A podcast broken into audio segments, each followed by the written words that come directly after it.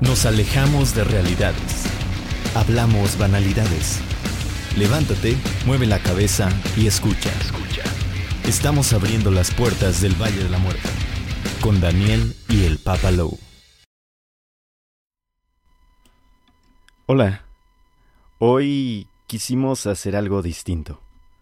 Algo que nos recordara aquellos momentos en que hablábamos con los amigos, que nos reuníamos en alguna casa, habitación, cochera, plaza, donde sea, para platicar sobre la música que escuchábamos, incluso lo que recién descubríamos. Volvemos a apelar a la nostalgia en Valis Mortem y una vez más, no les avisamos que lo haríamos. De parte de todos los que hacemos Valis Mortem, el señor Danny B. Black, Fátima Narváez y su servidor Abel Huerta, esperamos que esto les recuerde lo que solíamos ser Hoy queremos entablar un sentir con ustedes, un recordar, pasarla bien con nuestros amigos, tú, el que nos escucha. Mil gracias por seguir apoyando este proyecto, mil gracias por confiar en nosotros, como básicamente sus amigos.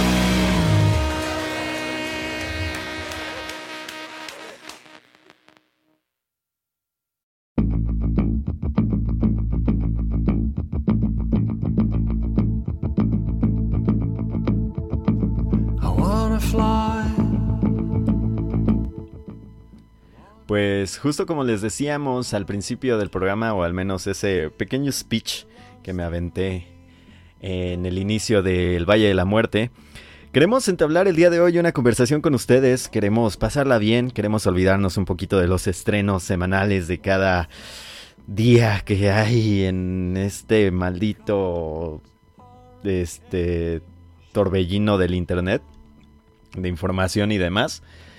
Y pues hoy vamos a poner rolas más relajadas, ya lo con, el solo escuchar a Wizard en un inicio, o, en Los Pilones, al Monster Magnet, o al Race Against the Machine, o a los Stone Temple Pilots, ya saben ustedes que, son cosas más relajadas.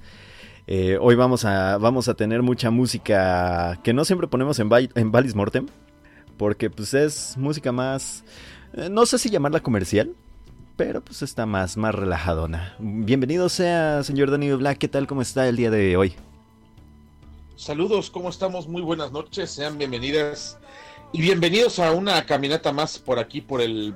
Una, una caminación más por el Valle de la Morición. vamos, a hacer la caminación. Como, sí, como dice el gatito de internet, que, que, conjuga mal los verbos, pero sigue bonito.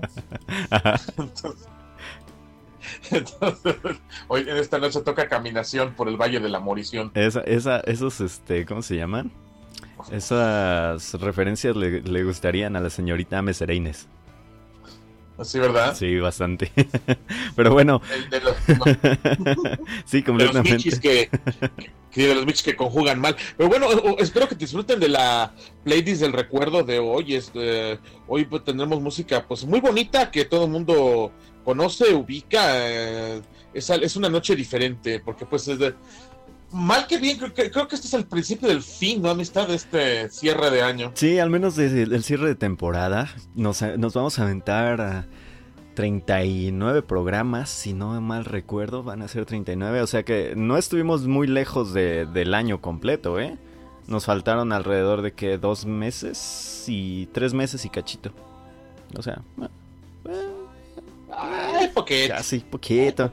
Pero tenemos que tenemos que hacerlo algún, algún en alguna ocasión nos tenemos que aventar todos los todos los días incluso días festivos este shawarma y demás cosas.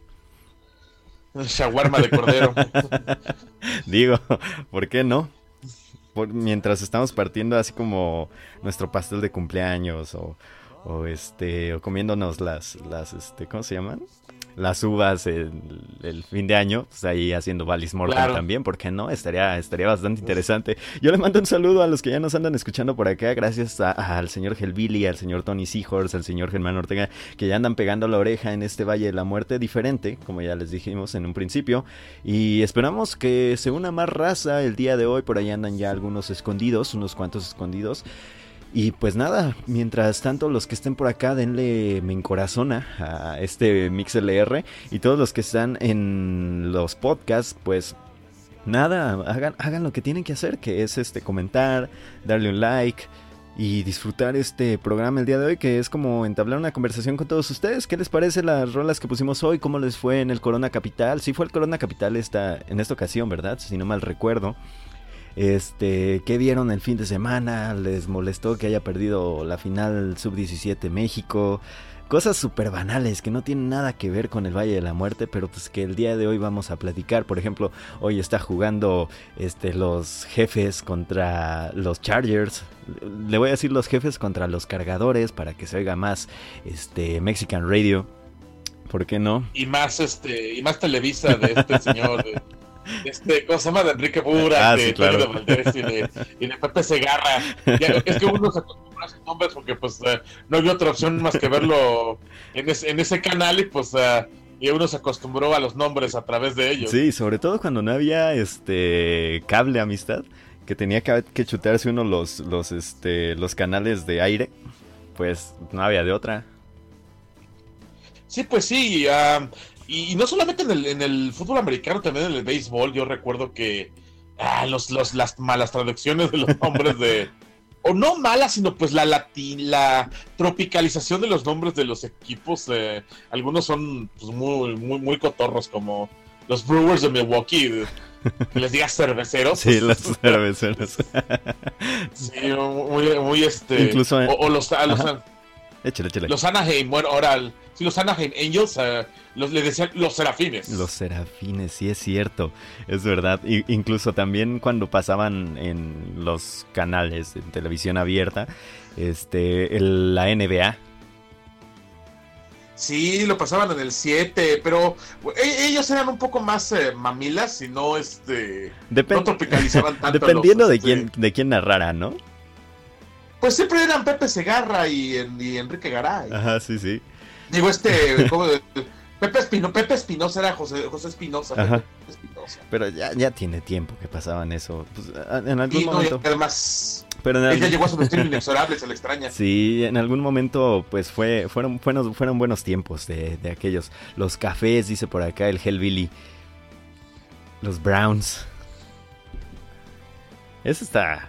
Sí, bien que, es eh, raro, ¿no? Porque, pues.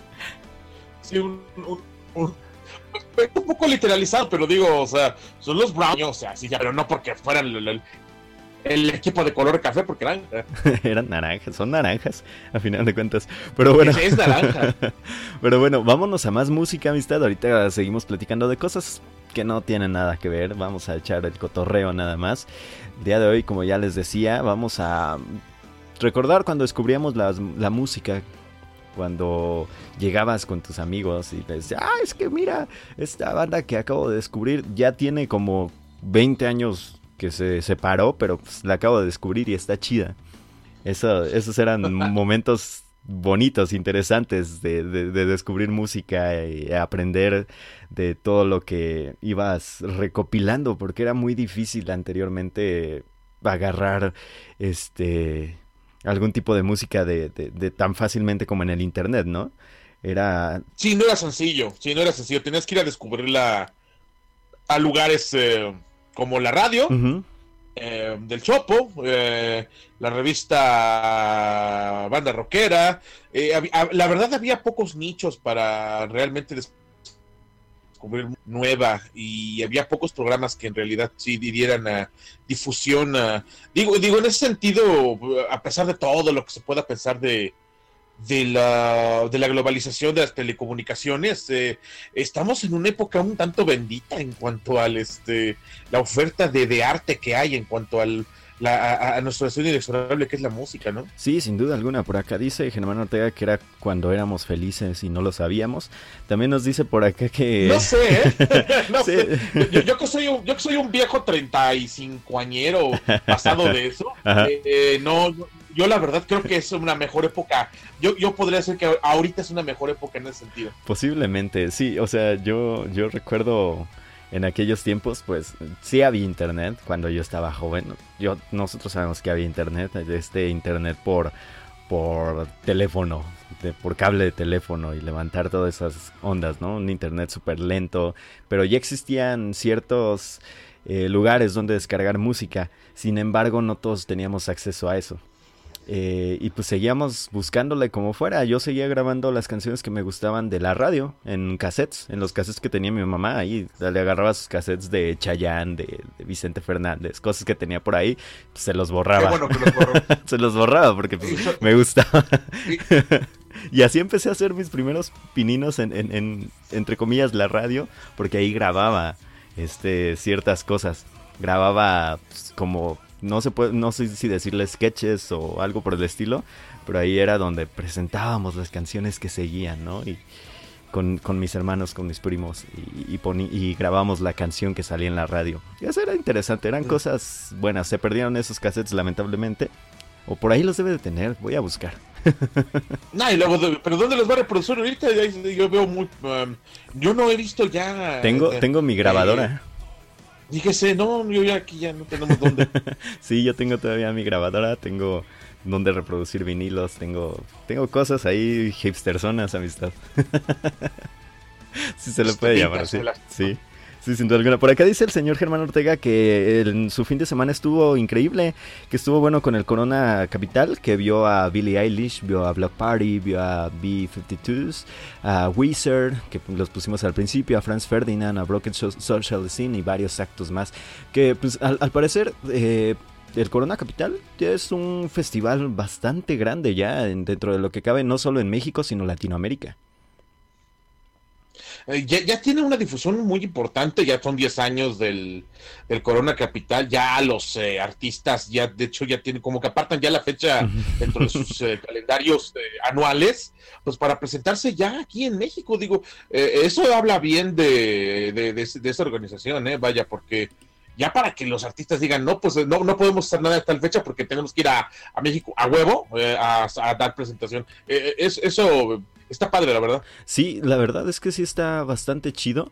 Y sobre todo, fíjese que, también está chido que, que los, los mismos, este...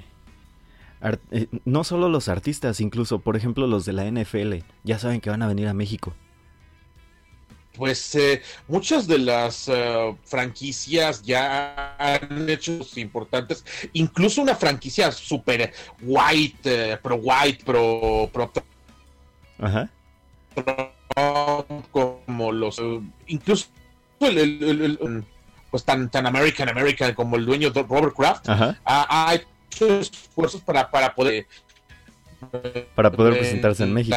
y ver jugar a sí no es maravilloso digo que, que, te traigan a, a, a, Tom, a ver a jugar Tendrá el sereno, tendrá la crítica que quieran que tenga, eh, lo del Deflate Gay, la chingada, pero la verdad es un jugador demasiado importante en la historia de la liga de, los últimos 10, eh, 15 años. Es decir, eh, ha sido el coreback a vencer de la década y, eso es un poco innegable. Sí, sin duda alguna. Hoy, si, si apenas nos sintonizan, hoy estamos hablando de cosas que no tienen nada que ver con el, con el rock, con el metal.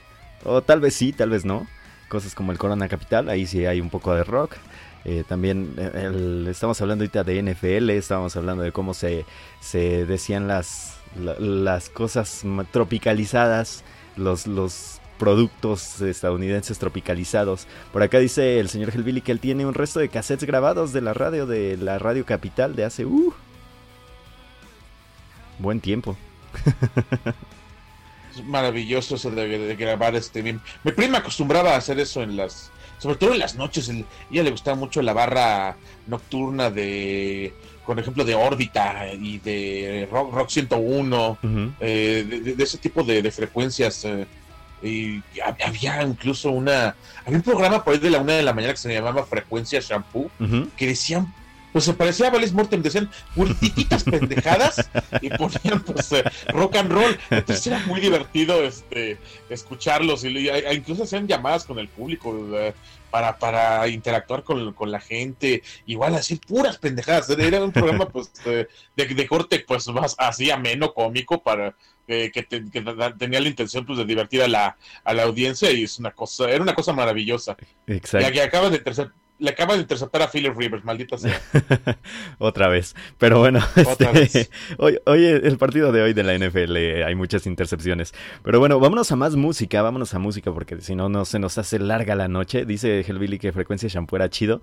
Este, pero bueno, eh, por acá no había de ese tipo de frecuencias. Lo máximo que se escuchaba era la tapatía de, de, de, de allá de Guadalajara y ponían puras cosas así de eh, rancheronas y cosas por el estilo. Teníamos alguna que otra de por acá de Uruapan cerca. No, no había nada interesante, la verdad, y cuando había algo interesante era ponerse atento para poder grabar la canción. Pero siempre salía el locutor a, a, meterse entre la canción. Sí, sí, sin duda alguna. Pero bueno. sí, era horrible. Pero bueno, vamos a escuchar ahora a los Violent Femmes esta increíble banda que sacó su álbum Violent Femmes precisamente por allá por el 83, si no mal recuerdo, amistad. Correcto. Es correcto, desde Milwaukee, Wisconsin, las, uh, las Violent Femmes. ¿Usted cómo descubrió esta banda? Eh, pues lo descubrí con amigos, precisamente. De hecho, tenía muchísimo tiempo que no las escuchaba. Eh, casi, ¿qué serán? 10 años que no los escuchaba y hasta hace poco en 2018 volví a topar a amigos de de aquellas épocas eh, y, uno de ellos es fan, súper fan de las Violent Femmes. Y bueno, también escucharla en, programas como How I Meet Your Mother, que, por ahí tienen una rola de, las Violent Femmes. Creo que es lo único que escuchaba así eh, de ellos, pero los topé hace ya un resto. No eran así como mis favoritos, pero en este lapso de 2018-2019 los vine escuchando un montón. Tanto que su nuevo álbum me gustó, eh, me gustó bastante, no lo pondría entre lo mejor, pero está bueno. Pero de igual forma vamos a escuchar ahora un clásico. Excelente. Pues vámonos con esta rola llamada este, Blister, eh, Blister in the Zone de Valiant Femme, desde su disco homónimo del 83 y pues regresamos. A ver si podemos platicar de esa de música descubierta en series ahorita como dice usted de, por ejemplo How Murder eso luego es interesante pues pero mientras tanto vámonos con esta rola aquí en Valis Morte somos su destino inexorable. Hacia la plática random. Ya volvemos. Regresamos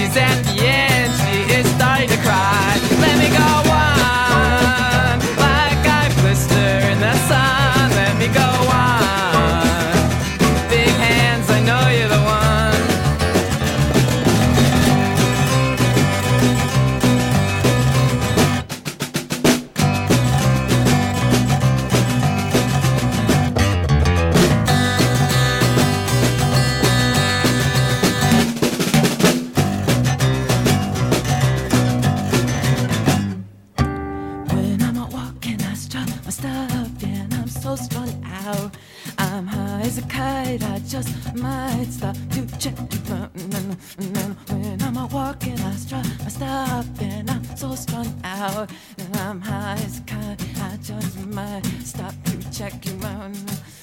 Body and beats, I stain my sheets. I don't even know why. My girlfriend, she's at the end. She is starting to cry when I'm out walking. Stop, stop, and I'm so strung out. I'm high as a kite. Let me go on.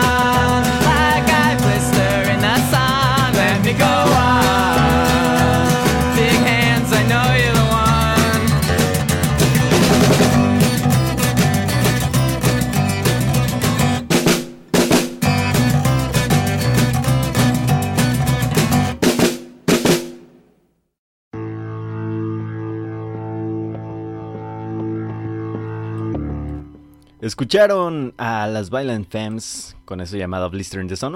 Una cosa maravillosa. A mí me gusta mucho esta rola. Es una de mis canciones preferidas de toda la vida. Un saludo al Rugo Negrete si nos está escuchando. Muchísimas gracias por topar y por seguir hablando de las Violent Femmes toda su vida. Pero bueno, amistad, eh, por acá nos dice, nos comenta el, señor Helvili que la rola esta de las Violent Femmes es muy, una rola muy rock 101 que Rock 101 lo conducían Willy Damage y Nacho Desorden, programaban rolas muy pero muy diferentes, incluso para la misma estación Rock 101. Me, supongo que es me estamos hablando de este programa llamado Radio Bestia.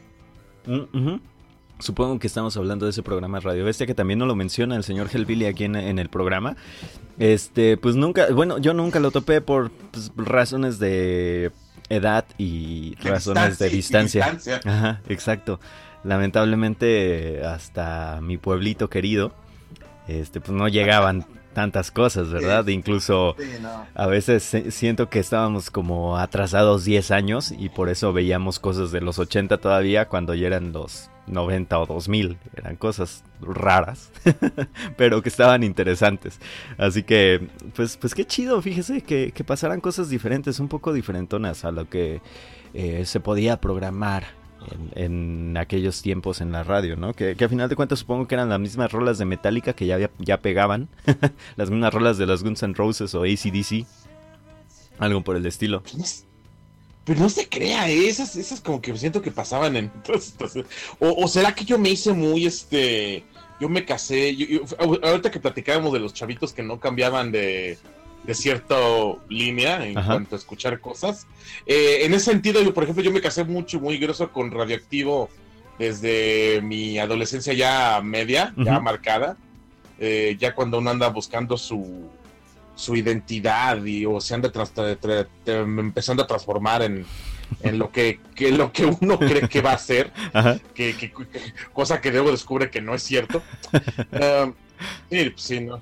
Pero, pero cuando uno, este, sí, claro, esto es lo que me gusta, o trata uno de, forjar ahí sus, sus gustos. Yo me casé muy grueso con Redactivo, eh, pero eh, sí casé alguna vez a, a veces a Rock 101, era, era una era una estación interesante y pues a, veces el órbita que decía que, que la payola, que la chingada, pero pues ah, uno qué vas a ver en ese, en, ese entonces la verdad no me importaba mucho que digamos y lo, interesante era que pusieran música que te, que te gustara, te llamara la, la atención, ¿no? Sí, sin duda alguna, era, era de, ese, de ese corte, de ese estilo. Eh, igual ahorita les vamos a traer otras rolas que, que, que también pues topan dentro de este ámbito, ¿no? Creo yo, que, buscabas un, un ir más allá de lo que se escuchaba generalmente, porque pues lo que sigue eh, está interesante.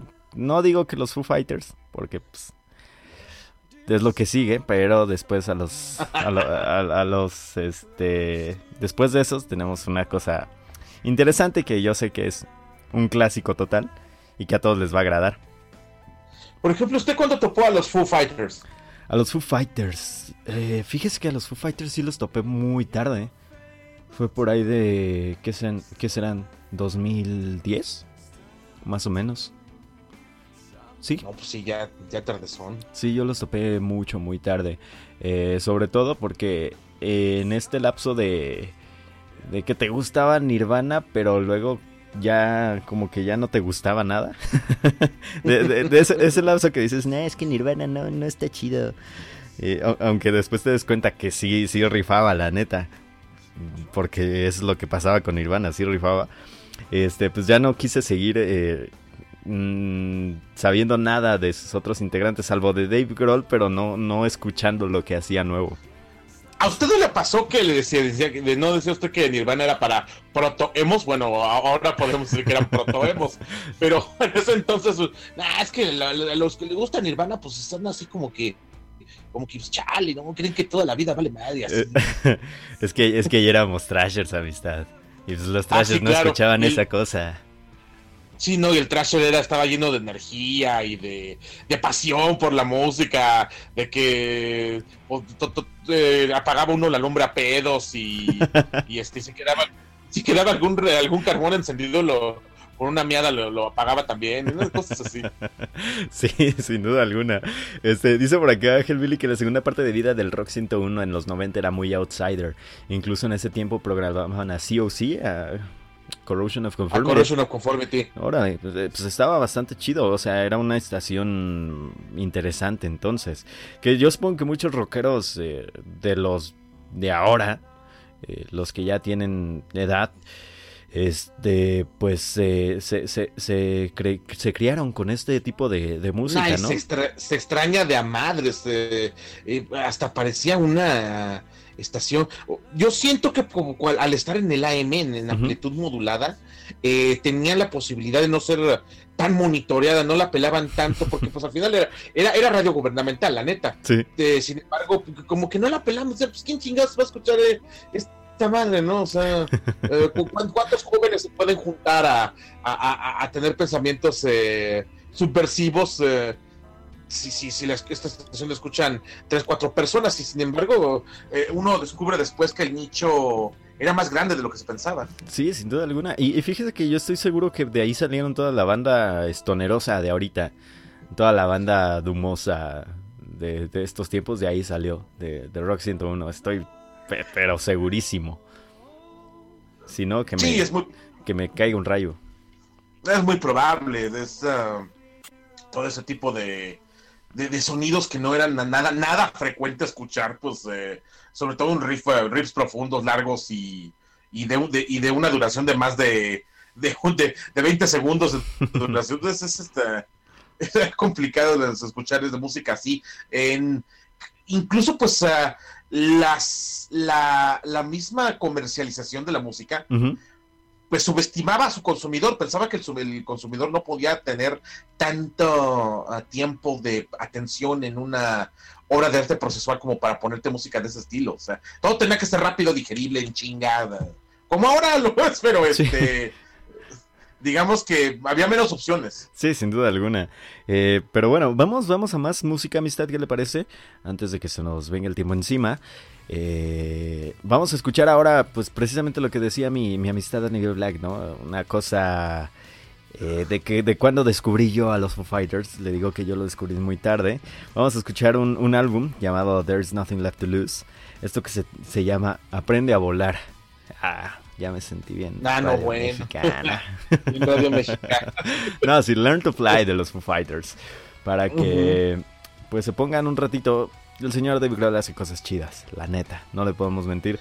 Y era compi de, de Lemmy Kilmister, así que pues qué mejor, ¿no? Sí, del 99 este disco There's Nothing Left to Lose, desde Seattle, Washington, los Foo Fighters aquí sonando en Valles Morten, eh, somos su destino inexorable hacia el bonito recuerdo de la secundaria. Cuéntanos qué, qué escuchaban ustedes en secundaria. Eso me, me, agradaría saber qué escuchaban ustedes en secundaria, señor Helvili, señorita Enia, que ya anda por acá, señor Germán Ortega. ¿Qué, qué escuchaban en secundaria? A todos los que nos escuchan en los podcasts también, nos gustaría saber en ese tiempo qué onda, qué escuchaban. Yo, yo si no mal recuerdo, escuchaba a Metallica y a Pantera, creo. ya me doy asco yo solito. Este. Ah, ya, que le gustaba. sí, claro. En aquel tiempo sí me gustaba. Pero luego, pues. Ya uno le pierde el sentido. Vamos a escuchar esto que se llama Learn to Fly. Ya volvemos a estar en el Valle de la Muerte. Regresamos.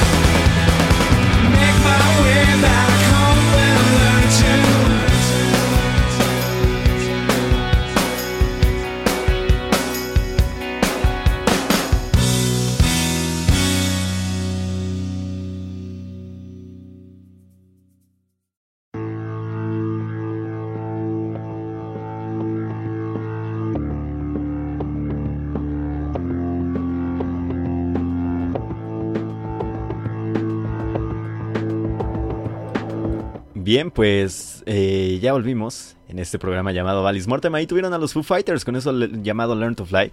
Pero acá me estaba contando mi amistad Daniel Black que hace unos 5 años fue a ver a los Foo Fighters. No, más, más, como 7. Ah, ok, bueno, pero sí, a ver, un tiempo, ¿no? Esta le digo que... Pero que fue en, su cumpleaños, recuerden el 11 de diciembre es cumpleaños de mi amistad Daniel Black. Sí, fue, en el 2013, este, amistad. Ok, ya tiene seis años, básicamente. Seis años, ya, sí. Sí, fue en el 2013. ¿Cómo se el presentó entonces los Foo Fighters, David Grohl? Sí, le, dijo que, pues ya tocaron la primera rola, chalala. Ajá. Y este, y agarra Dave Grohl el micrófono y le dice, nos dice, hola, somos los Foo Fighters tenemos como 20 años tocando, tenemos un chingo de rolas. Este, ¿cuántas, ¿Cuántas canciones quieren que toquemos? ¿20, 30, 40? no sé, 50. Eh, el, punto es que tocaron como 3 horas. Muy, muy, al estilo de los tíos de The, Cure. Ajá, de The Cure, sí, sí, tocaron un chingo de canciones. Este. Eh, hubo eh, casi todas la mayoría pues era la banda ahora sí que completa y normal pero llegó un momento que Dave Grohl pues soltó la guitarra se, fue a tocar batería eh, luego hizo un encore extraño porque se fue se fue al, backstage y había una cámara en backstage entonces estaban eh, filmando lo que estaba haciendo Dave Grohl en backstage regresó al escenario este, ahí acabó el encore siguió tocando este y, la, gente se emocionó mucho, pues, tocó todos los éxitos, tocó de, Pretender, este, pues, todas las rolas del, que, ya todo el mundo se sabía. La verdad estuvo muy bueno el concierto. Fíjese que es, esa vez la gente no respondió con las entradas, la verdad, lo que era. Bueno, también ya era la tercera fecha y ya era un poco difícil ya, ya llenarla. sí, sí.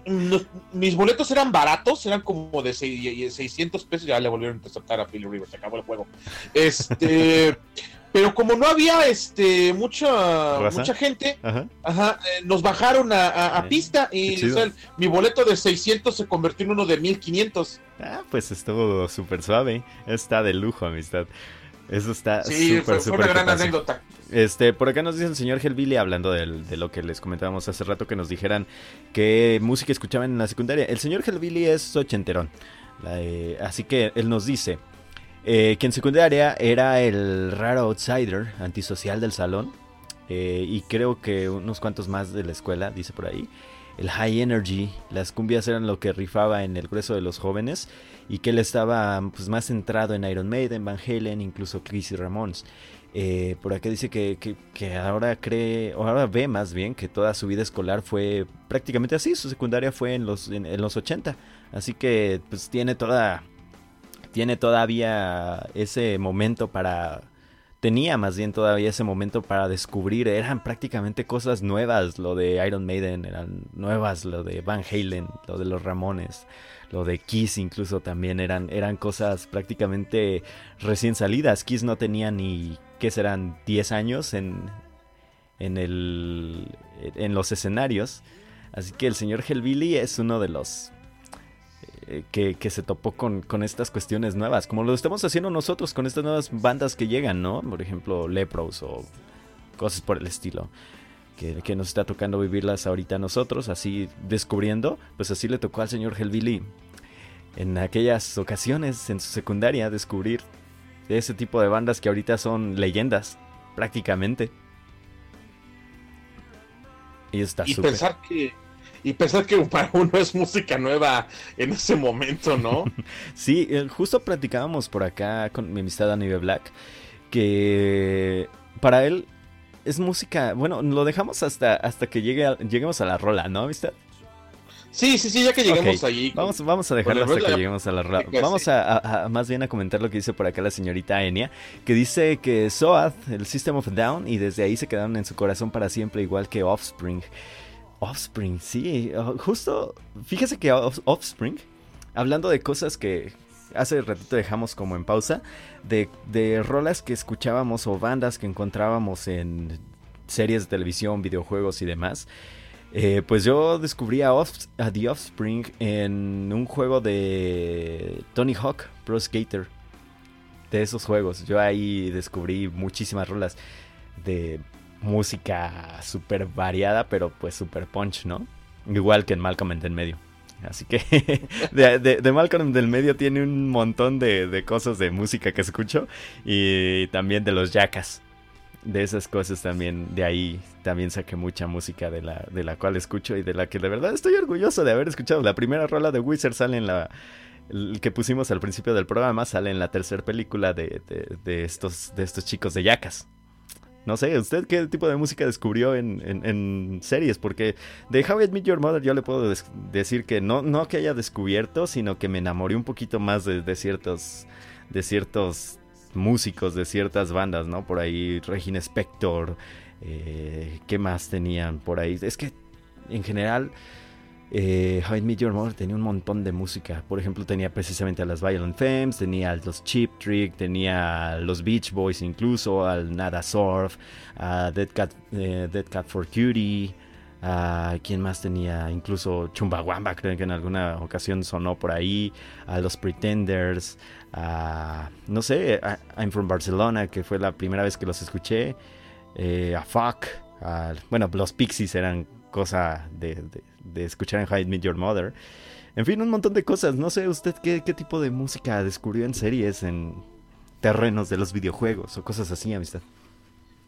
Mm, por ejemplo, ah, yo me enamoré mucho de la, de la, rola que con la que iniciaba esta serie eh, la de las tres brujas. Ah, sí, la de estos. Sí, sí, sí. Eh, how, is how to, ¿cómo se llama? Es de los Smiths la rola, de eso sí me acuerdo. How soon is now. How soon is now se llama la rola, es correcto. Que, que, tiene un cover de Paradise Lost. Correcto, y también tiene, también las tatúas le hacían cover a, a, a, esa, a esa rola, pero la rola es de los Smiths y, esa versión fue como que la que dije, wow. Y también es la rola con la que iniciaba Smallville, ¿se acuerda? Eh, ¿Qué no era la de... Eh, ¿Cómo se llamaba? No me acuerdo cómo se llamaba, pero sí, sí, sí, algo así. pero sí, algo así. Algo, algo por el estilo. Sí, Ahorita le digo con qué, con qué, con qué rol empezaba. La de Smallville estaba bien. Es que sí me acuerdo, el, tonito de la canción y todo, pero no sé cómo se, se llama. Save Me de, de Remy Zero. Ok, nunca supe cómo se llama. Save, Me de Remy Zero, muy, muy, muy buena. esas rolillas, este Ah, sí, sí, pues decía Somebody Save Me al principio de la rola. Ajá. Sí, pues ya ven, ya me estaba dedicada al super. Pero pues independientemente de que... Sí, o sea, lo que me gustaba es que la, era una serie de Superman que no trataba de Superman, sino de los conflictos de, del muchacho Clark Kent, que era un idiota, pero independientemente de que fuera idiota, este, me gusta, eh, eh, eh, no, trataba de, Superman, eso, eso, me gustaba. Sí, eso estaba, eso estaba interesante, eran cosas que pues sí podías decir, ah, son cosas distintas a lo que en algún punto te llegan a mostrar en todos lados, ¿no? Pues la verdad que sí, bueno, y además que, digo, insisto, era lo que había para ver, entonces eh, eh, a mí sí me llamaba mucho la atención, sobre todo entonces esas rolas eh, que se descubrían en, esas series, muy, muy, muy, muy bonito, muy bonito, la verdad. y pues la de House, que, que te sonaba con Massive Attack, eh, maravilloso. Ah, cierto, cierto, mm, Una cosa este, espléndida. Y en, cuanto a secundaria, mm, pues es que sí, el, el, el trasherismo a todo lo que da, pero creo que creo que mi mayor descubrimiento estando en una escuela de corte católico, eh, sin duda alguna fue Marilyn Manson. Ese fue como que el, el, descubrimiento. Sí, sí, sin duda alguna. Estoy completamente de acuerdo. Yo también iba en una escuela de corte católico. Y pues en aquel entonces ver, no sé, Vives and Butthead o Malcolm el de en medio, o cosas por el estilo, que te presentaban rolas, pues quiera o no, que no iban a ser aceptadas por, por la escuela. Estaba interesante, era una cosa interesante. Si no mal recuerdo, en Malcolm en del medio conocí precisamente a, a Good Charlotte y a ah, My Chemical Romance, si no mal recuerdo. Creo que sí salió en uno de los, de los este, capítulos de My Chemical Romance. Eh, a Simple Plan, que, se irá bien chafa, ¿no? Pero en, ese entonces era un descubrir nueva música, era meterte a nuevas cuestiones de lo que, de lo que escuchabas de morrito. Gran cosas nuevas, incluso We Are the Champions de Queen fue cuando me enamoré más de Queen, sobre todo con aquel maravilloso este baile con patines del el buen Hal. Era, es precioso, o sea, Malcolm es top para mí, así que ya saben, si algún día me quieren invitar, vamos a ver Malcolm. Sí, es una cosa magnífica. ¿Sabe quién también? Este. Ay, ahorita y, se me acaba de lo, lo tenía en la punta de, la lengua y se me acaba de la avioneta. De, tenía otro recuerdo en ese sentido. Pero sí, pero yo ah, en uno de los campamentos de, de, este, de, de esta secundaria. Ajá eh, imagínese llevarle, pues, todos los que nos cuidaban eran o sacerdotes o diáconos que, que, aspiraban a hacerlo. y, tú, maldito Squinkle, les llevas un disco que en la portada tiene un monito con los ojos en blanco y que, y que dice como título Anticristo Superestrella. Pues, ¿qué van a pensar? Sí, sin duda alguna. Sí, sí, sí. Yo, yo me acuerdo que, que, en quinto de primaria cuestionaba mucho estas, estas cosas, ¿no? Y la, en mi escuela era más este corte de, monjas y todo esto. La, la, monja, ajá, sí, eran más estrictas. La monja que me, que me tocaba a mí en, en este, o sea, no me tocaba de tocamientos, sino que me daba clases, este, que me daba clases en, en, quinto de primaria, me odiaba por completo, me odiaba gacho. O sea, no sabía ni por qué me dejaba al final de las clases, pero me dejaba al final de las clases por sus porque sí, ¿no? Por sus, lo que sea que tengan que sea parecido a la sotana. Pero, pero sí, o sea. Sí por, su, sí, por su reverendo hábito. Sí, por su reverendo hábito. Y en algún punto me, acuerdo en 2006, que fue que me que, salí de, de, primaria, fíjese, hace un bien poquito, hace 13 años, más o menos. Sí. Este. Uno de mis amigos creo que traía corn en este en, en, su Discman todavía. ¿El cuál? El Life, el Speech, ¿no? Sí, creo que sí. Ah, en alguno de esos. Trae, un disco de Korn. No sé si era uno eh, específico o era de estos mix que vendían en, en, los, en los tianguis. Pero traíamos a Korn, traía a Korn y, los estábamos escuchando en el viaje de generación, ya cuando íbamos a salir. Este, yo creo que se lo quitó una de las monjas. Oh, me lleva la chingada. por, acá, dice el señor Helvile que mucha de su curiosidad por la música eh, fue de una serie llamada pues Los Años Maravillosos, que todos lo conocemos. Eh, que eran épicas las escenas con canciones de rock. Sí, ¿no? Ahí descubre uno a Joe Cocker. Yo me acuerdo que cuando vi a Joe Cocker en el Woodstock 94 interpretar esa rola, dije, no mames, es la rola de los años maravillosos, la chingada. sí, te emocionas, la verdad. con, la, con la voz este, de Mario Castañeda en doblaje, ¿no? Sí, claro, ese sí, ese Mario Castañeda alias Goku, es este, es, ya, ya es eterno, cabrón. Ya, ya, ya, ya no puedes ya la infancia está más marcada por, por esas voces, me caen. Lo que es, lo que es, eh, lo que es el Seiya, que, que ya llegó a su destino inexorable, el señor. Este. Eh, Goku, Goku, Seiya, Vegeta, Picoro y todos esos personajillos del, de los primeros animes, ¿no? Que nos, de, esos, de esos primeros shounens que nos atraparon a, en nuestra cabezota. Y ¿cómo, es que, que, un producto oriental pudo cambiarnos tan, tan grueso el panorama, ¿no? Sí, sin duda alguna. A mí todavía fíjese que a mí, bueno, les comparto a todos ustedes que nos están escuchando, a mí todavía me dan por este escuchar eh, comparativos de los doblajes este, español y mexicano. Eh, ver la diferencia, ¿no? Y cómo el mexicano siempre está más apegado a lo que dice en japonés, aunque lo tropicalicen. Siempre va a estar más apegado. Pero es más bueno. ¿Mande? Dicen chistes, dicen mejores chistes. Cuando ya de plano lo dicen alguna tontería que no tiene que ver, dicen, chistes acá muy, y, y, cuando se equivocan, se equivocan tan, tan recio que hasta queda bien. Sí, sí, sí, sí, exactamente. Es, es una cosa, eh, improvisan, sobre todo, que improvisan de una manera interesante, de una manera bonita. Pero bueno, vamos a más música, amistad, que todavía tenemos que poner algunas cuantas rolas. Vamos ahora a un clásico de clásicos muy, muy al estilo del profe Patas. Así es, este es el, eh, el pelón Corgan y sus eh, muchachos, sus primeros muchachos, los originales, cuando, sonaba este disco del 95, el Melancholy and the Infinity Sadness, eh, según mi señora esposa, el, disco de la década. Qué belleza de álbum, en serio. Es que es un álbum precioso. Vamos a escuchar la versión remasterizada de 2012, nomás para que se oiga un poquitito mejor. Y ya. Claro, 1969 desde las tierras de Chicago, Illinois, de, Don Pelón Corgan. Sí, sin duda alguna. Un saludo a Tony Seahorse que ya se unió acá a la plática. Ya volvemos, se quedan con el señor Don Pelón Corgan. Esto es 1979 del álbum Melancholy y la, y la Tristeza Infinita. Ya Tristeza Infinita. Estamos inexorable hacia lo de la...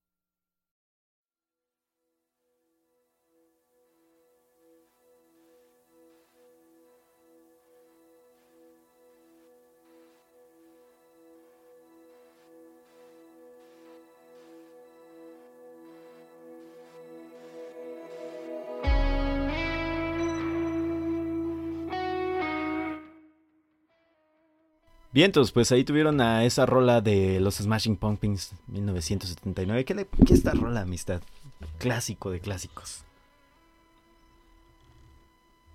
Clasiquísimo, diría yo. Clásico de clásicos. ¿Se, ¿Se acuerda cuando escuchó por primera vez esta, esta banda, amistad? A los Smashing Pumpkins, fíjese que yo los topé primero en Radioactivo, pero los topé con el álbum, con bueno, con los que creo que es mi, mi álbum favorito, el, el Adore. Ajá. Entonces, bueno, con el Adore y con la rola Evador, ya pues, a partir de ahí ya empecé a investigar quiénes eran los este, las, las calabazas este eh, golpeantes o golpeadas, golpeadoras, no sé cómo traducir, smashing. Algo así, ¿no? Creo que sí. Bueno, lo, bueno que, que, gracias a su lúgubre música yo dejé de soñar con un futuro que mi papá no podía darme. no, no, es cierto. ¿Ustedes saben, le entendieron esa referencia? Yo sé que le entendieron. este, ustedes saben, Smashing Pumpkins. Billy Corgan de los Smashing Pumpkins, Homero de los Simpsonitos. Pero en fin, este... ay, qué bonito. Ah, ya me acordé que le iba a comentar. ¿Sabe qué otra banda descubrí vía series? A los Red Hot Chili Peppers, gracias a los Simpsons. Ah, queremos a los Chili Peppers, queremos a los Chili Peppers. Sí, sin duda alguna. Este, ah, qué buenos, qué, qué, qué, buenas cosas, la verdad. Este, justo, justo me acordé ahorita de, de, de eso de de la lúgubre música de los Smashing Pumpkins en el Halabalusa, precisamente como dice el señor Hellbilly. Este, cosas preciosas, cosas maravillosas. Ahora, eh, vamos a escuchar una rola que es de otra banda que a mí me vuela la cabeza. Me vuela la cabeza la primera vez que los escuché. Si no mal recuerdo, eh, uno de mis, uno de mis tíos, uno de mis tíos más queridos, la verdad, porque él me enseñó mucho de lo que sé sobre rock.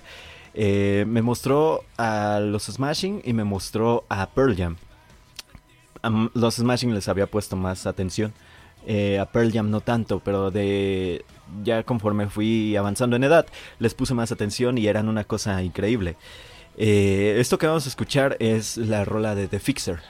Es una rola preciosa y ah, recuerdo haber escuchado en uno de los podcasts de, Puentes que habla el buen este arroba bueno el, buen ruso eh, que alguna vez presentó esta canción Julio Martínez Ríos en, en Reactor, haciendo una analogía con el buen señor fantástico de los cuatro fantásticos.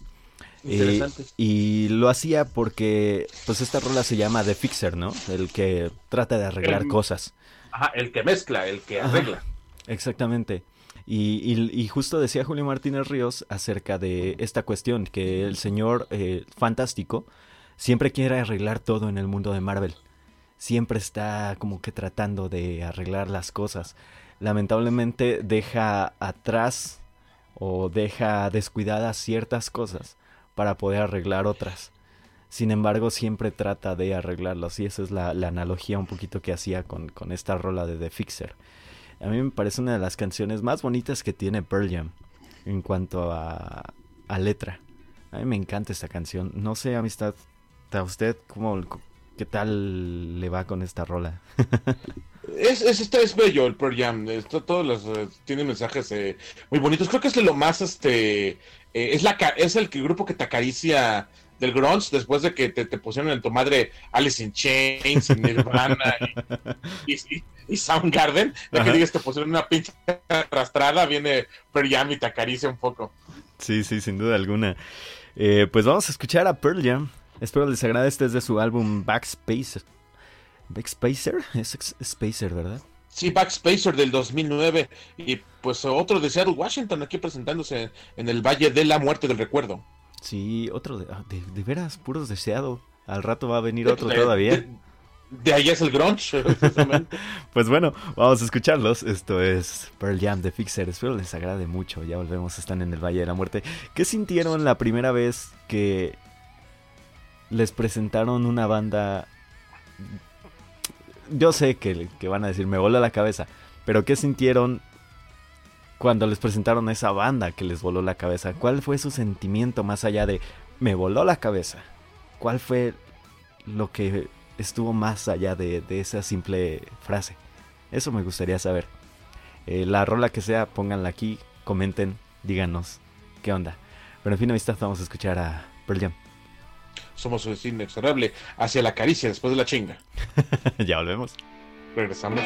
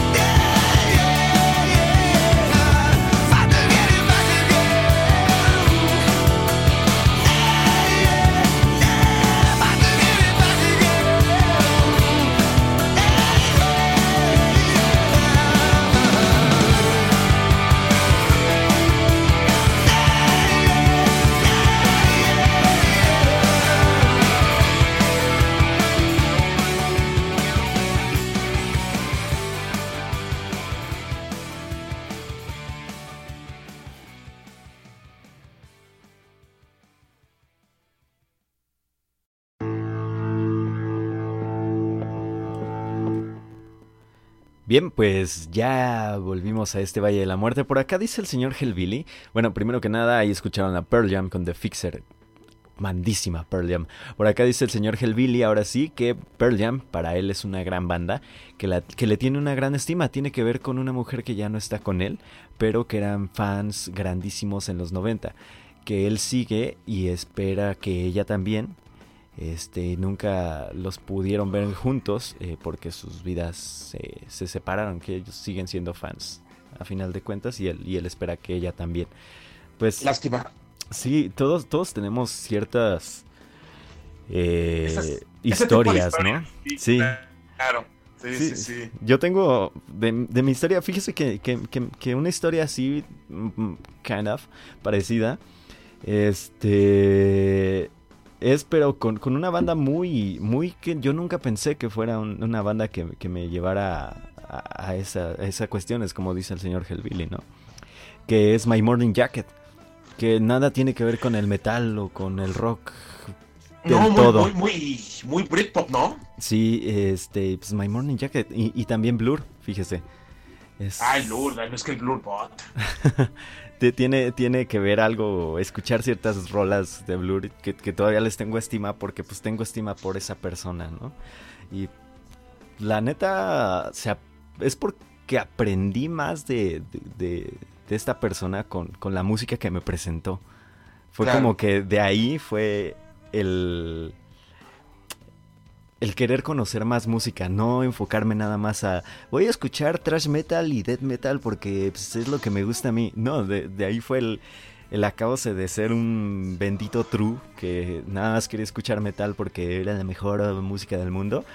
Y de ahí fue el giro hacia volver a darle oportunidad a, la música que ya había escuchado antes y que ya y, la nueva música que, que, estaba por escuchar, ¿no? Eh, es cosas así. Interesante. Tema que sí, casi todas mis parejas escucharon pura chingadera. Oiga, el tucanazo es una cosa mm. bestial. Lo único que extraño de mi primer amor frustrado de preparatoria, me gustaba mucho el rock en español y ahí, ahí pues, aprendí a conocer las, eh, las bandas este, pues, que le gustan acá al, pues, al, al típico muchacho muchachillo que va a los bailes de las juventudes. Todavía va a los festivales de las juventudes. Ya a sus, a sus 40 años. A ver, alegrar silencio y la chingada. Y esas bandas. Nada, que, que, a final de cuentas tienen, tienen este cabida dentro de la historia del rock en México, ¿no? Yo, yo, yo me acuerdo que en esa época nos hicimos muy fans de la Castañeda. Muy, muy fans de la Castañeda. La Castañeda es una bandota, amistad. Sí, sí, No, yo, de hecho, uh, ah, me agarré una época eh, hace unos ocho años, de que fuimos como cuatro o cinco veces seguidas a su aniversario, que es por, que, es por fechas este, de, de primeras semanas de noviembre. Órale. Súper. Por aquí dice el señor Hellbilly que pues él se retira, que lo, escuchan en eh, lo escucha en modo que bonito, que un gran programa, dice. Muchísimas gracias, señor Hellbilly. Gracias de verdad por estar por acá comentando con nosotros, estar entablando conversación un ratito. Eh, súper que, haya venido al Valle de la Muerte. Ahora vamos con más música. Volvemos a Seattle, ¿por qué no? Y a una banda que en algún punto de mi existencia yo llegué a odiar. Porque pues es que no es metal. No, no, no, e, era, era la, era la, la corriente contraria al metal, era la contracorriente del trash. era, esa música distinta para aquellos que se sentían. E, e, estos eran, si los uh, si, por ejemplo, para, para los muchachos el proto rebeldes era, era el metal, esto era para los proto únicos y detergentes. Yo creo que sí, pero en aquel entonces me acuerdo que veía los, los documentales sobre trash metal y la fregada, y metal en general, y era así, no, es que el grunge vino a matar el metal y la cosa, y yo, yo odiaba este tipo de música, ¿no? Por, por, por, eso, pero... Por fortuna vino el profeta Jack Black y ya nos abre los ojos de que nada, nada puede matar al metal. Sí, claro, pero a final de cuentas es una gran banda, un gran compositor, como lo fue Kurt Cobain y vamos a escuchar a Nirvana, uno de los clásicos que estoy seguro que sonaban en la radio de aquellos entonces. Esto se llama Come As You Are. Sí, esta sí sonaba hasta por hasta por donde lo imaginable de, del Nevermind de 1991, disco famosísimo de la, de la época granchera, este, este, este fue como que la, el, el icono, el, el, eje que por donde giraba todo alrededor el resto de la música de Seattle, que se abrió paso a través del guitarrazo de San Francisco y de Los Ángeles, California. Sí, sin duda alguna, así que queremos con Come As You Are, Nirvana algo diferente en el Valle de la Muerte hoy, nada más para entablar conversación. Ya volvemos. Somos un destino inexorable hacia el Curco Bain. Al Curco. Sí, así se llama Curco.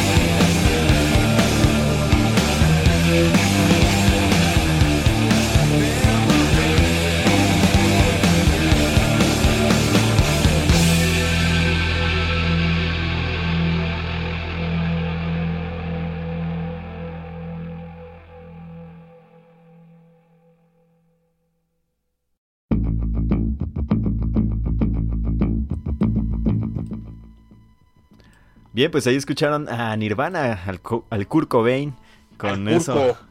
Con eso de. Hoy tuvimos dos rolas donde toca David Grohl, ¿eh? Pero bueno, este. Nirvana, ¿cómo es You Are? Buena rola, increíble rola, la verdad. Eh, como estábamos platicando fuera del aire con mi amistad Daniel Black, para que dice el señor Stanley Seahorse que ojalá hubiéramos puesto la del Unplunge. Unplunge, Unplunge, Unplugged. Como quieran decirle usted. Hay, hay como su merced guste. Pero. Sí, o sea, decíamos acá con mi amistad Annie Black que son eh, riffs, son sonidos que van a quedar para la posteridad y que no, y, van a ser inimitables, que se parezca algo poquito y ya te van a tachar de plagiador. Una teoría con las redes sociales te linchan, te crucifican, te queman en, leña verde, ¿no? Ya lo que hizo Curco ya quedó para la posteridad y ya es este ya es intocable, o sea, nadie puede siquiera acercarse a ese sonido. Si, si lo intenta, hay de él su mala, su mala cabeza. sí, sin duda alguna. Oigan, por acá les tengo un anuncio eh, pequeñito, si se lo puede llamar así. Si andan por acá por Morelia en estos días, eh, recuerde usted ir a visitar el Festival de Música de Morelia, que está bastante interesante. Hoy me tocó ver a La Sinfonieta, se llama. Es una orquesta de cámara eh, del Festival de Música que reúne a los mejores músicos de Latinoamérica. Tocan increíble, oigan, pero precioso. Si tienen la oportunidad de, ir al festival, vayan y, y, de verdad se van a llevar una grata sorpresa. Por ahí hay varios conciertos gratuitos. También los que están con boleto no son tan caros y tienen descuentos si tienen alguna credencial de estudiante, maestro o tercera edad, creo que siempre es así de verdad, vayan, si, si andan por acá por Morelia, dense una oportunidad de ir al Festival de Música de Morelia, se van a llevar una muy grata sorpresa. Pero bueno, pasando a otras cuestiones, señor Danny B. Black, Motorhead.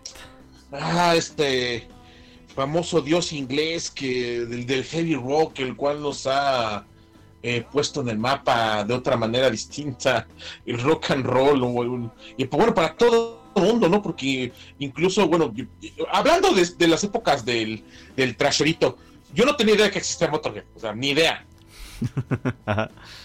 Y este, y fue hasta, fue hasta topar esta, la estación de radio por internet de Sopitas FM, incluso ya estamos hablando de los 2010, 2011. 2011 más o menos, sí.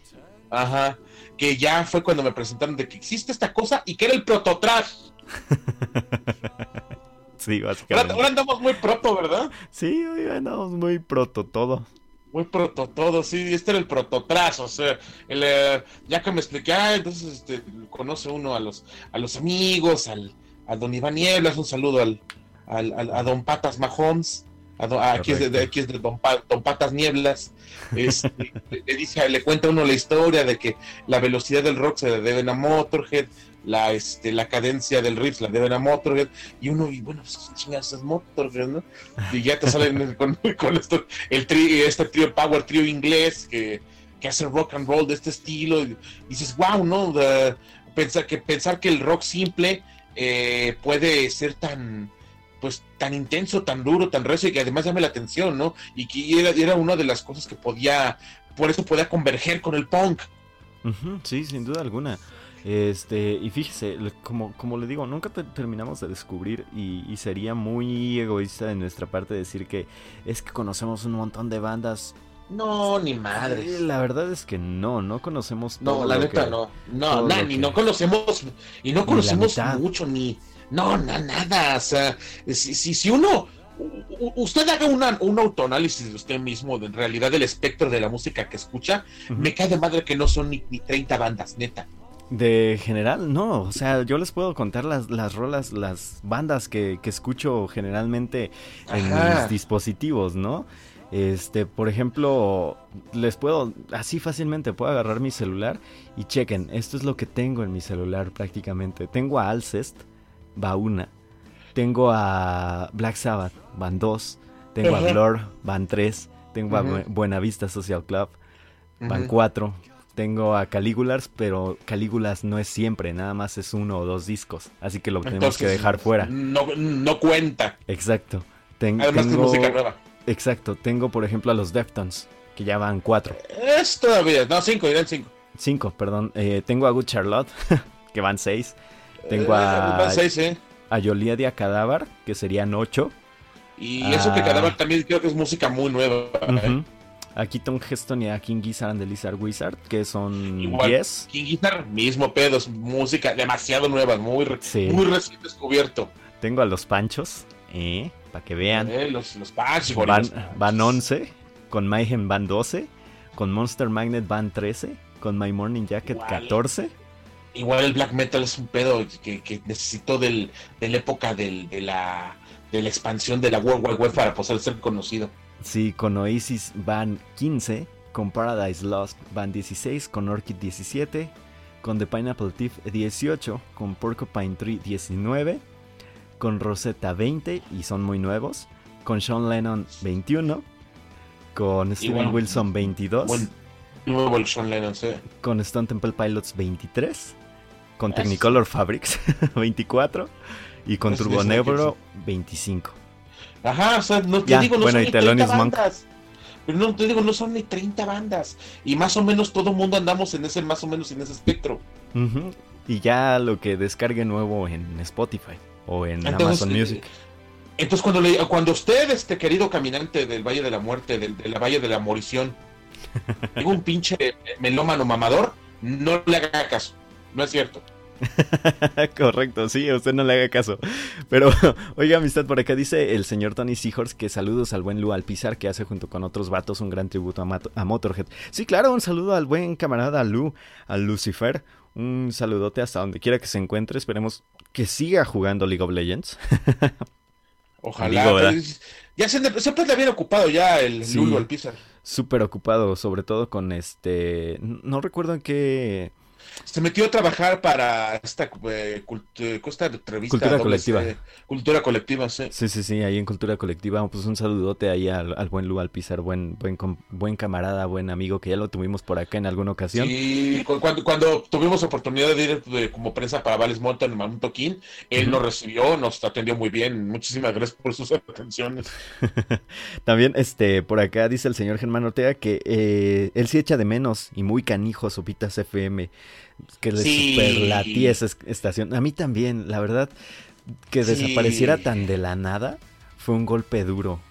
Sí, no, fue terrible. Pues ahí se, se, se convivía muy bien, por ejemplo, con el, el buen Patas, con, con por ejemplo Tony Seahorse, en la, en la- en Tony Seahorse, Tony... Este, Tony Kings. Tony Kings, perdón, sí. Tony Kings en las mañanas, ¿no? Con, con el, el horario de oficina. Que, Es el horario de oficina. que sí. súper me gustaba porque había días en que no me tocaba ir a la escuela en las mañanas. Y pues me chutaba todo el horario de oficina, era bonito escuchar rolas de, de este estilo, incluso de los que estamos escuchando, ¿no? Sí, sí, sí. la- la- incluso a mí me gustaba mucho el programa de Beats and Band Rock para Ah, sí, conocer claro. música de los 50s y 40s que uno no tiene ni maldita idea, ¿no? Porque uno, uno, uno conoce el rockabilly, pero uno no sabe de dónde viene el rockabilly. Va, va, va.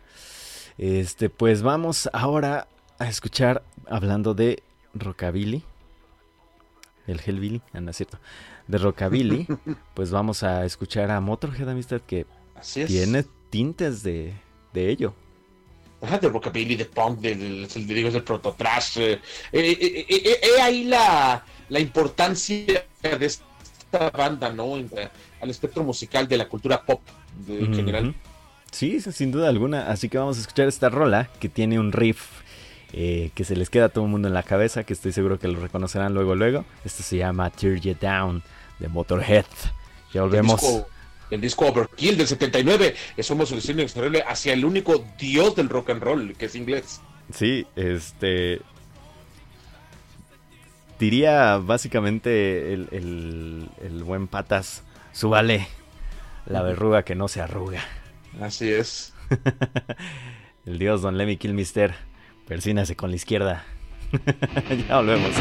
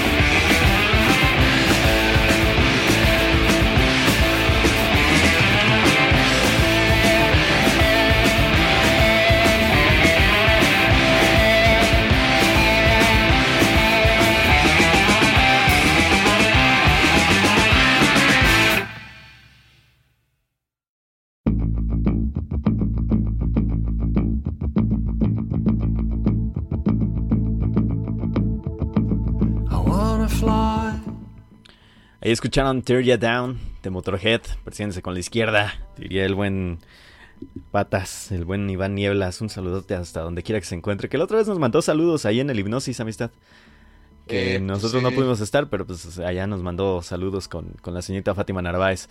Siempre Eh, se acuerda de nosotros el buen oráculo del rock. Sí, es claro, clarines. Tiene, tiene que ser, ¿no? Como debe de ser. Pero bueno, eh, justo hablábamos de Sopitas FM, que fue donde nos conocimos toda la raza, fíjense. O si, si ustedes Sí, no, no, no. este, no, no topaban todavía la estación o si la topaban, eh, no se habían, yo supongo, unido tan acá. Pero pues por ahí topamos un montón de, de gente, o sea, el Jicote, el, el Peta, usted, eh, Vivi, eh, ¿quién más, amistad? Bueno, era un A de- Mayale. Mayale. Era un resto de A gente, ¿no? Incluso el, el buen Germán Ortega, que, que estoy seguro, si no mal recuerdo, él también escuchaba el horario de oficina con, con el Tony Kings, si no mal recuerdo. Este. Sí, yo era- creo que era sí. Un resto, era un resto de, de- de gente que topamos y que. eh, pues el mismo Chico Moñó. Ah, ese este, chico como yo, un abrazo para hasta donde quiera que esté ahí, que, que ya, ya chambea para esta estación llamada No FM y le va bien. Sí, qué chido que, que- que haya trascendido tanto el, el Chico Moñó. Un saludote, un abrazo Sí, hasta donde quiera que se encuentre. Él también empezó en esta plataforma de MixLR, o sea que pues... eh, no sí, de hecho fue no- precursor. Sí, e- él fue el que nos dio la, la pauta para empezar a hacer estas, eh, estas tonteras de, de agarrar un micrófono, conectarlo a la World Wide Web y empezar a, pues, a parlotear y a poner canciones aquí sin, sin- mientras no tenga mientras no tenga uno fin de lucro que haga uno lo que quiera, ¿no? Dice el internet. Sí, todavía se, se le extraña el pi pi pi pi. Ah, Sí. sí, ¿no? Y pone unas cumbias de no, bueno. No, sí, las cumbias estaban sabrosas. Pero bueno, este, ya casi terminamos el programa el día de hoy. Todavía nos quedan dos rolitas más. Eh, ¿Recuerdan ustedes en aquel momento en que les enseñaron a Metallica por primera vez? Yo sí lo recuerdo muy bien. Eh, sin- fue For Whom the Battles, la rola que, que me llevó a Metallica. Este, maldito seas Hemingway. Eh, sí. Ustedes lo entenderán, sí, tal vez, tal vez no. Si no lean a Hemingway, claro. Este, Por, por quien toca las campanas. sí, correcto. Eh, ¿Será de por- hecho, ¿Será por ti? yo creo que sí, supongo. No lo sé. Pero sí, eh, yo topé por primera vez a Metallica con For One the Battles. Eh, ustedes, no sé, usted amistad, ¿con quién, con cuál rola topó a, a los señores de Yo, le- Metallica? yo le entré por el lado fresa, la verdad. Sí, de plano. Sí, por el lado fresa. Yo empecé con este, ya saben, The Sadman, el, el álbum homónimo de portada negra. De hecho, mi primer cassette que yo tuve de Metallica fue Love. Ok. Yo, sí, yo, sí, sí. Yo de hecho el, el primer álbum como tal que compré con mi dinero, original y todo, fue el Black, el Metallica. Fue el primer álbum que compré con mi dinero. Así de, ay, sí, ya, ya junté 100 pesos para un disco, ¿no? Eh, que para mí era un chingo de dinero. Eh, ya junté Claro. 100 pesos para un disco, Simón, voy a comprar el Metallica de Metallica. Y salí bien contento de, de mi casa, de, de mi casa, del, del lugar donde vendían los discos que todavía existía, que ahorita ya lo quitaron porque pues, no se venden prácticamente. Este, salí bien contento, lo puse y la fregada y a los pocos meses ya tenía, de tanto escucharlo, ya tenía el disco bien rayado. Sí, qué horror. Cómo no, no, no uno las cosas cuando las usaba demasiado. Sí, sí, sí. A mí me pasó mucho también con varios cassettes que de un lado se hacían todos madreados y del otro estaban ahí más o menos. Sí, cómo no. Estaba chido. Por acá dices, señor Germán Ortega, que el horario de oficina sí le latía bastante junto con Contra, el programa de punk. Sí, cierto, no me acordaba del Contra. Eh, pero pues el chismarajo, la hora del patas de cabra y el viernes de peticiones eran los primordiales en sopitas. Uy, esos, El esos viernes, ese viernes de momentos. peticiones, sí, cómo no. Esos, esos viernes de peticiones eran la onda, fíjese, porque salía de todo. Era, era muy bonito escuchar. Este, en, algún, en alguna ocasión implementamos por aquí un jueves de peticiones, ¿no? Algo así. Sí, como, y, y eso que somos un streamer en vivo, eh, como que nos, nos falta que nos ataquen luego con este con más peticiones, siento yo. Sí, no, y, y aparte que también somos muy, muy de, híjole, es que ya tenemos la, las rolas para sonar La- el día de hoy. La, la- ajá, la- la playlist toda programada, sí. Ajá, sí, ya sí, tenemos sí. un, al menos un pequeñito guion de, de lo que vamos a, a poner. Sí, sí. Pero bueno. Nos parecen, pare- parecemos este, locutores de la FM en ese sentido. sí, sin duda alguna.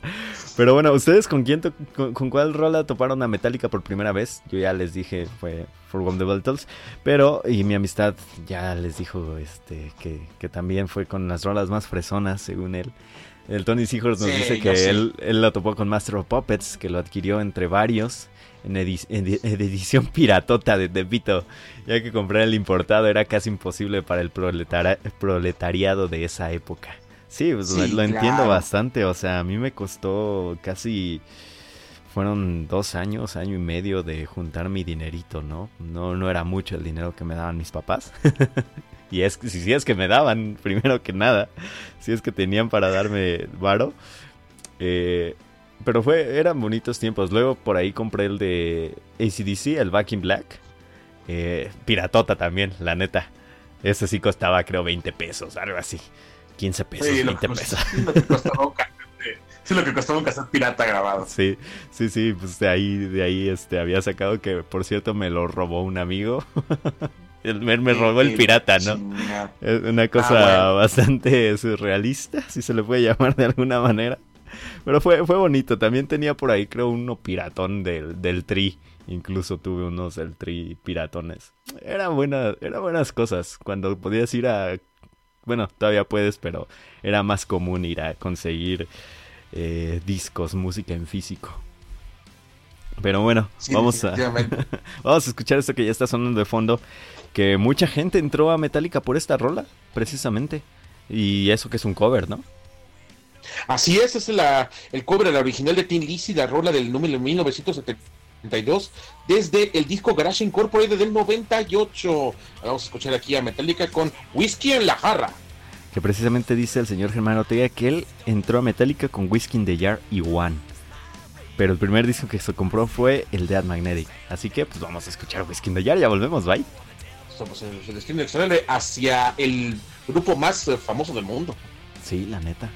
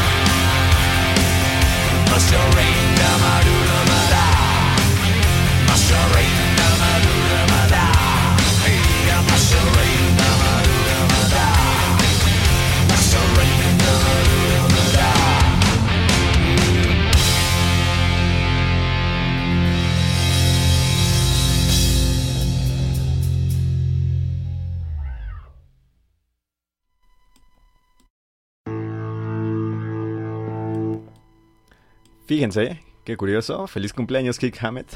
57 años, amistad. Ni sabía que hoy era su cumpleaños.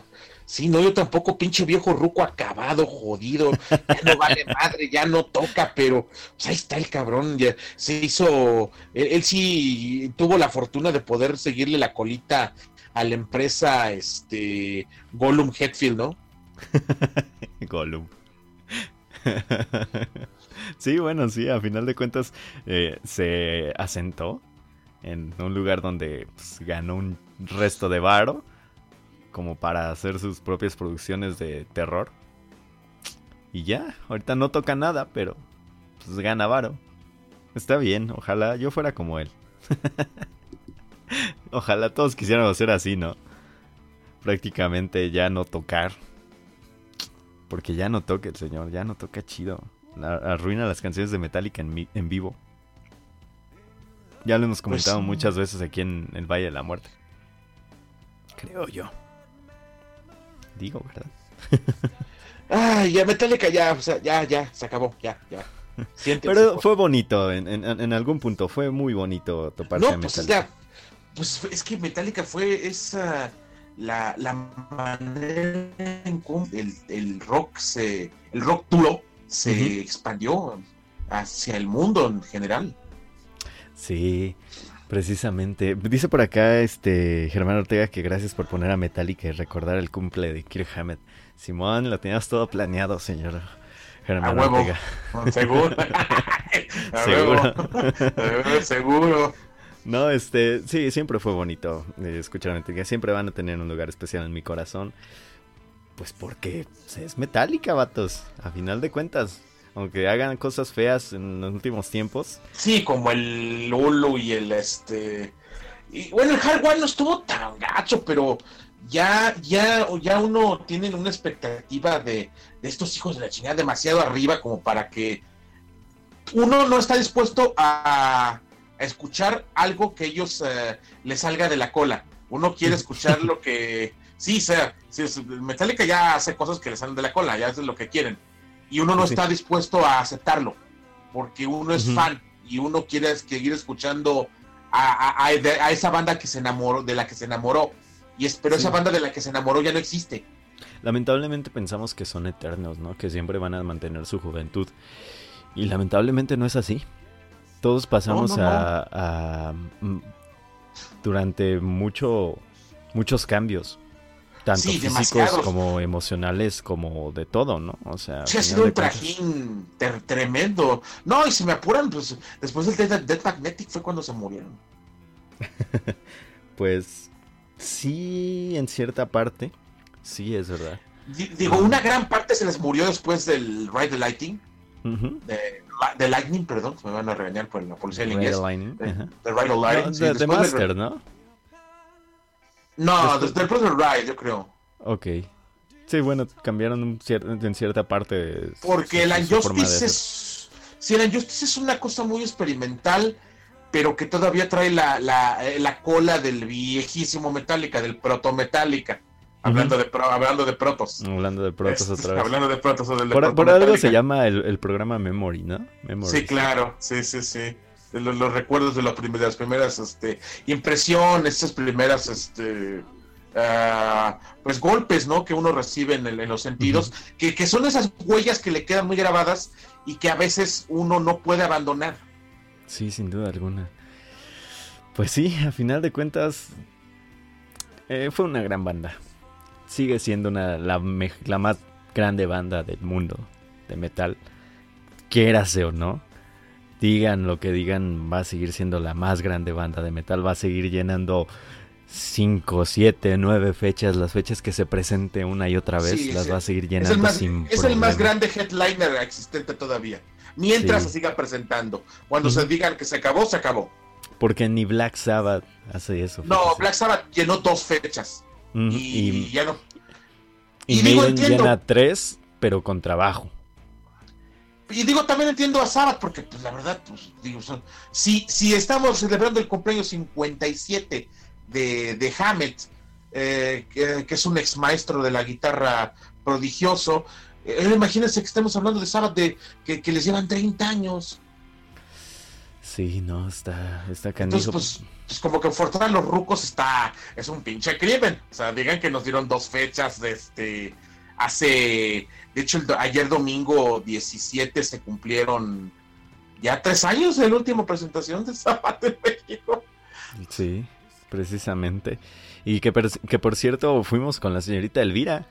Fue allí que, que disfrutamos a, a Sabbath por última vez en México. Qué maravilla, sí, sí, sí. ya llegó no por acá. no me supo como el primero, ¿eh? Cuando vinieron este, de la reunión, que traen a la gira del, del disco 13. No, Ajá. ese, ese, la- ese, la verdad, sí, sí fue un golpe emocional muy cabrón. Yo, Sí, yo la verdad, eh, jamás pensé tener la oportunidad de ver a tres cuartos de la, del, del abuelo, tío, papá, este tío viejo cochino, tío del metal. sí, sin duda alguna. Este, pues por acá dice la señorita Elvira que ya llegó, que les he fallado. Nos dice, pues sí, llegaste bien tarde, Elvira. Sí, ya, gacho. Ya, ya nos Eh, vamos. Pase por favor miércoles por sus respectivos castigos. no, sí, por acá dice el señor Tony Seahorse que la mejor banda de metal es Iron Maiden. Yo creo que ahí es muy cuestión de gustos, ¿no? Sí, no está. Porque Creo, creo- no, creo que la mejor banda del metal no existe. No, no existe como tal así una... Podemos decir la más popular, podemos decir la que... Sí, para mí Metallica es la más popular, pero no es la mejor banda del metal. La mejor banda del metal no existe. Exacto, todo es dependiendo de la persona que, que lo vea. Sí, claro, Porque- alguien que esté muy clavado en el power metal te va a decir que el pinche eh, Black es un ruidero cochino que no vale madre. Y, que Halloween es la un mejor banda del metal. Ajá, y que, y, que- y un true metalero del Black te va a decir que, que, que el metal sinfónico es un pinche metal pocos huevos. Sí, Eh, claro. Y- o un ajá. metalero true mexicano que no pasa del death metal feo, te va a decir que para Cocoxidomicosis es la mejor banda de metal en México. Y que Shoulder sigue siendo su héroe a pesar de que tiene no sé cuántos años de muerto, no sé. Es, es- es- es- es- es que este, este es el asunto de, de- de clavarse en un solo este estilo y es complicado no hacerlo, ¿eh? Es muy complicado, de, de verdad es, es una cosa que no podemos decirles a ustedes, es que tienen que escuchar esta banda porque es mejor que las demás. No, No, no, uno, uno pone es cuestión de gustos. Y uno pone opciones en la mesa ahí, este, que, uno cree que esto suena interesante, ahí está, se lo, se lo comparto y pues si gusta, adelante. Y- y- y uno trata de buscar en donde, en recovecos que por lo generalmente no están ahí todo el tiempo, ese es el asunto aquí. Sí, así es esta cuestión de, del metal, de la música en general, en realidad. Porque uno puede decir, me gusta Schubert, pero otro puede decir, no sé, me gusta más Bach, me gusta más Beethoven, o me gusta más Mozart, o me gusta más Boccherini, cosas distintas, ¿no? Cosas Sí, sí, así, sí. no, no, no es... No podemos mencionar quién, quién sea el mejor de algo, porque todo es cuestión de... De cómo piense uno, cómo viva, cómo sienta, en qué ambiente se, se mueva, a final de cuentas. Pero bueno, muchísimas gracias por escucharnos. Oigan, tenemos unos programazos las próximas semanas, ¿eh? Al menos las próximas dos semanas que son este, seguras. los, siguientes programas. La- el próximo lunes, que cae lunes 25 de noviembre, tenemos el especial de lo mejor, de lo mejor, de lo mejor del año por parte de este, nuestra querida Fátima Narváez. Eh, allí, allí van a tener su, su playlist el- la próxima semana, lo mejor del año de Fátima Narváez. Y el, do- el 2 de diciembre tendrán lo mejor de, del señor Danny B. Black. Los- sus, sus álbumes preferidos que... Qué difícil va a ser, ¿no? Hacerla. Y si se da la oportunidad el 9 de, de diciembre, pues tendrán el mío. Y si no, pues ya luego se las comparto por ahí. Pero los, los dos siguientes programas, 25 y 2 de diciembre, este, son seguros. Ya es prácticamente cierre de temporada de Valis Mortem. Regresamos el próximo año, no se preocupen. Esta, en esta ocasión sí les aseguro que regresamos. No, no los dejo con la, con la incógnita como, como en este año que- que pasó. Este, pues nada, muchísimas gracias de verdad por andar por acá. Dice la señorita Elvira que no existe la pureza ni la perfección, ni lo mejor, como dicen, todo es un gusto muy subjetivo. Pues son conceptos que están allí, digo, se- se- y se entienden como conceptos, digo, si no, no, pues no, no nos llamaría el significado de ellos, pero, eh, pero enti- entiendo su postura, sí, creo, creo que tiene razón. Sí, sin duda alguna. Por acá dice, porque el señor Germán Ortega siempre quiere zapes al final de cada programa, no sé, pero bueno, dice que se retira. Gracias por la emisión del Valle de la Muerte. Estaremos al tiro de aquí hasta el fin de la década. Gracias y enorme abrazo a, to- a todos. Postdata, huyan a toda costa de esta chulada. Y nos pone por acá algo de Netflix Latinoamérica que es de... Se llama como Caído del Cielo. Ay, Jesús. Eh, la, la Pedro Guadalupe, interpretado por Omar Chaparro, es imitador de Pedro Infante. Jesucristo. Pero bueno, No, está, ya ven, hasta me hicieron a decir Jesucristo. Pero bueno, muchísimas gracias de verdad a todos. Señor Daniel Black, como siempre es un honor, un gustazo tenerlo aquí al lado de los micrófonos. Muchísimas gracias a todos por acompañarnos esta noche en una caminata más y pues esperemos que nos vuelvan a acompañar la semana que entra donde intentaremos eh, seguir adelante en este camino sin fin hacia nuestro destino inexorable, el arte procesual que nos trae aquí a todos, que es la música. Y pues nada, gracias por, por acompañarnos en este programa un poquito más eh, relajado, un poquito más hablar de lo que sea. Está chido al menos una vez por, por temporada hacerlo, ¿no? Está padre. Sí, hay que hacer Muchísimas este- gracias. Hay que hacer este ejercicio más seguido. De verdad, porque sí son muchas cosas de las cuales entablar conversación en el año con, de, de nuevas propuestas. Y pues sí, uno queda harto, uno queda eh, saturado sobre todo. Atrapado en la novedad, qué tiempo. Sí, sí, pero bueno, muchísimas gracias. Nos vamos, les dejamos precisamente de la última banda de las que les hablábamos, Black Sabbath. ¿Qué pensaban la primera vez que escucharon a Black Sabbath? Esto es Iron Man. Yo pensaba que se trataba de el superhéroe hasta que leí la letra. Chale. Chale. Sí, sí, es cierto. pues nada, se quedan con Black Sabbath. Esto es Iron Man, esto es un clásico de clásicos. Nos escuchamos hasta la siguiente semana. Bye bye. Buenas, no- buenas noches y hasta siempre.